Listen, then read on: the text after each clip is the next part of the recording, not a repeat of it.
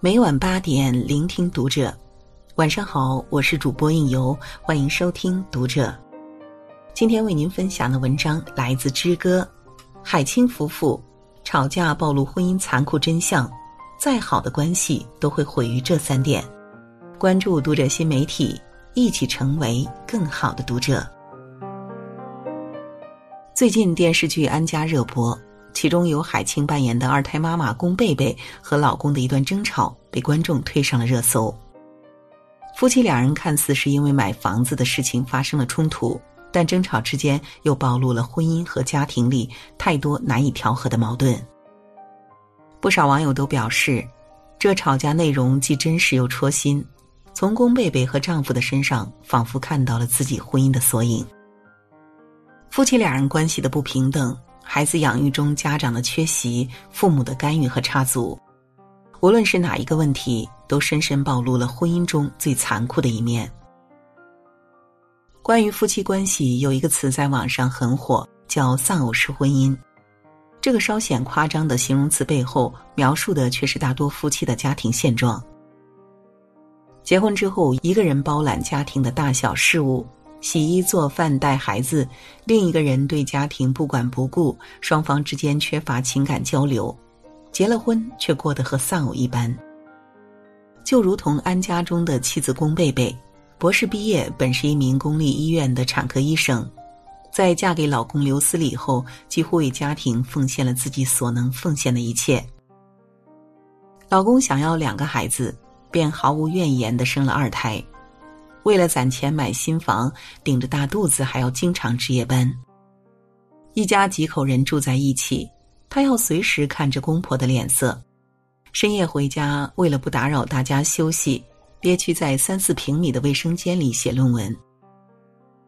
反观老公刘思礼，想要孩子的时候从不考虑老婆的想法，孩子生下来也从来没有管过，甚至连一块尿布都不会换。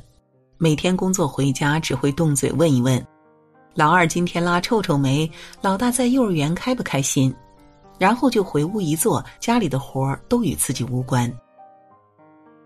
当龚贝贝想要换房时，刘思礼还指责老婆：“工作忙顾不上孩子，自己父母过来带孩子，你还不知道感恩。”终于，龚贝贝把压在心底里的不满一股脑的说了出来。我是你老婆，不是保姆。要是找人跟你凑合搭伴过日子，找谁都行。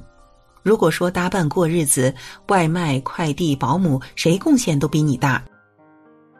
刘思礼不仅没有理解老婆，还反唇相讥：“你膨胀了，这些年对你这么好，都没有一句感谢。”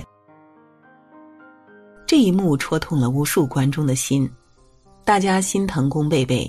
也为天下所有把人生奉献给了家庭，到头来却被忽视的女性感到不值。在这段丧偶式婚姻中，刘思礼从来没有把龚贝贝当做平等的伴侣去尊重，只是单纯的在榨取老婆这个身份的价值。既然你嫁给了我，就应该给我生孩子、照顾孩子、做家务、挣钱。而这也正是现实生活中很多丈夫的真实想法。他们自己不照顾孩子，但他的父母照顾了，那么他就在心里计算着自己对家庭的贡献等于自己挣钱加父母做家务带孩子。照这么算，妻子的付出便显得理所应当，而自己就可以坐享其成，甚至不少丈夫甚至还会觉得妻子欠他一句谢谢。可事实上，一个人为婚姻生活付出的多少，并不是看他能为家里挣多少钱。而是要看他对家人用了多少心。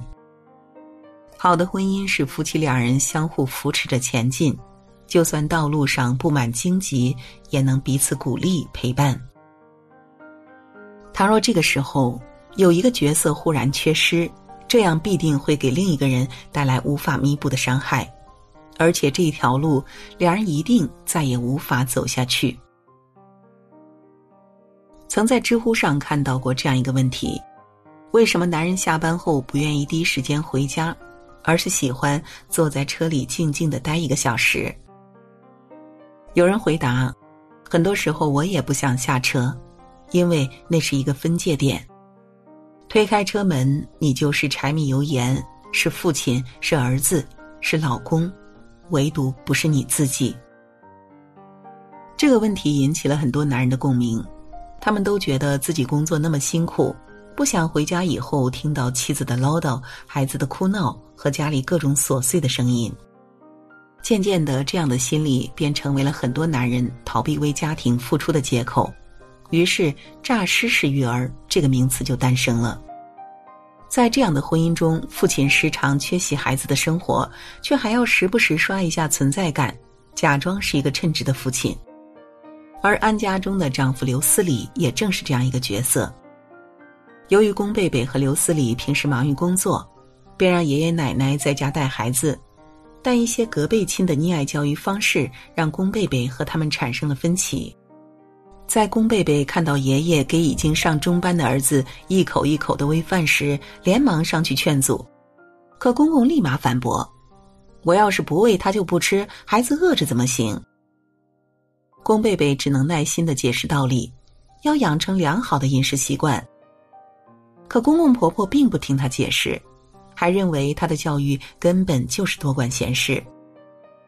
这样的场景像极了生活中很多家庭的现状：妈妈教育孩子，爷爷奶奶指责妈妈，而这个时候，身为老公的刘思礼只是坐在一边不表态，等到两边争执起来，就站在父母一边，指责妻子太过蛮横。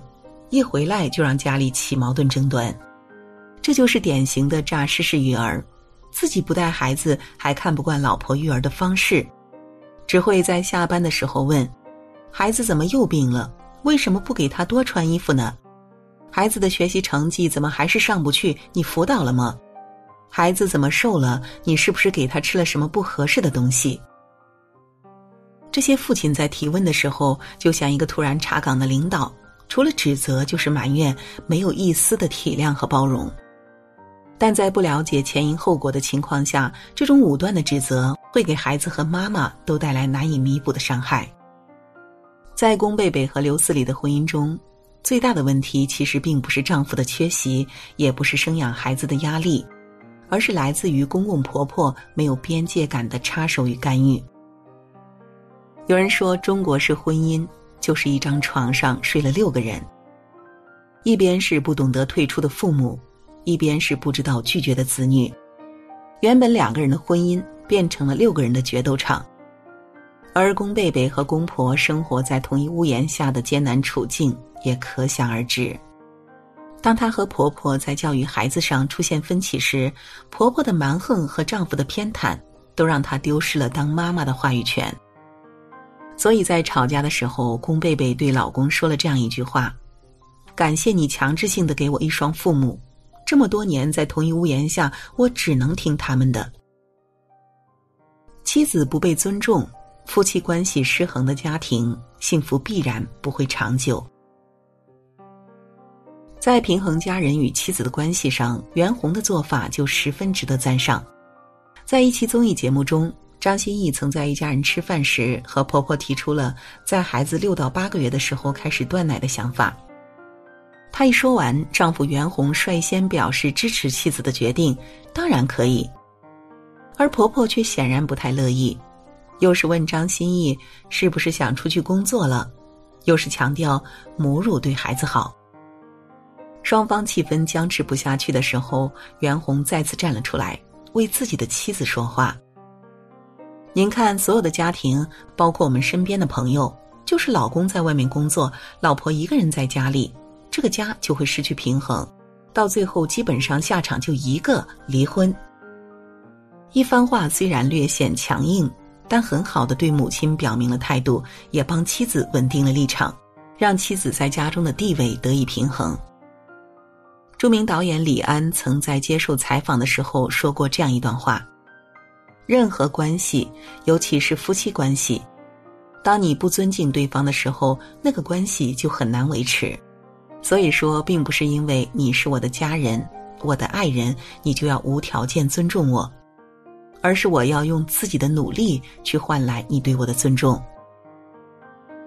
只有夫妻之间懂得相互尊重、扶持，正视对方的付出，感恩对方的给予，两个人才能在婚姻中。共同前行。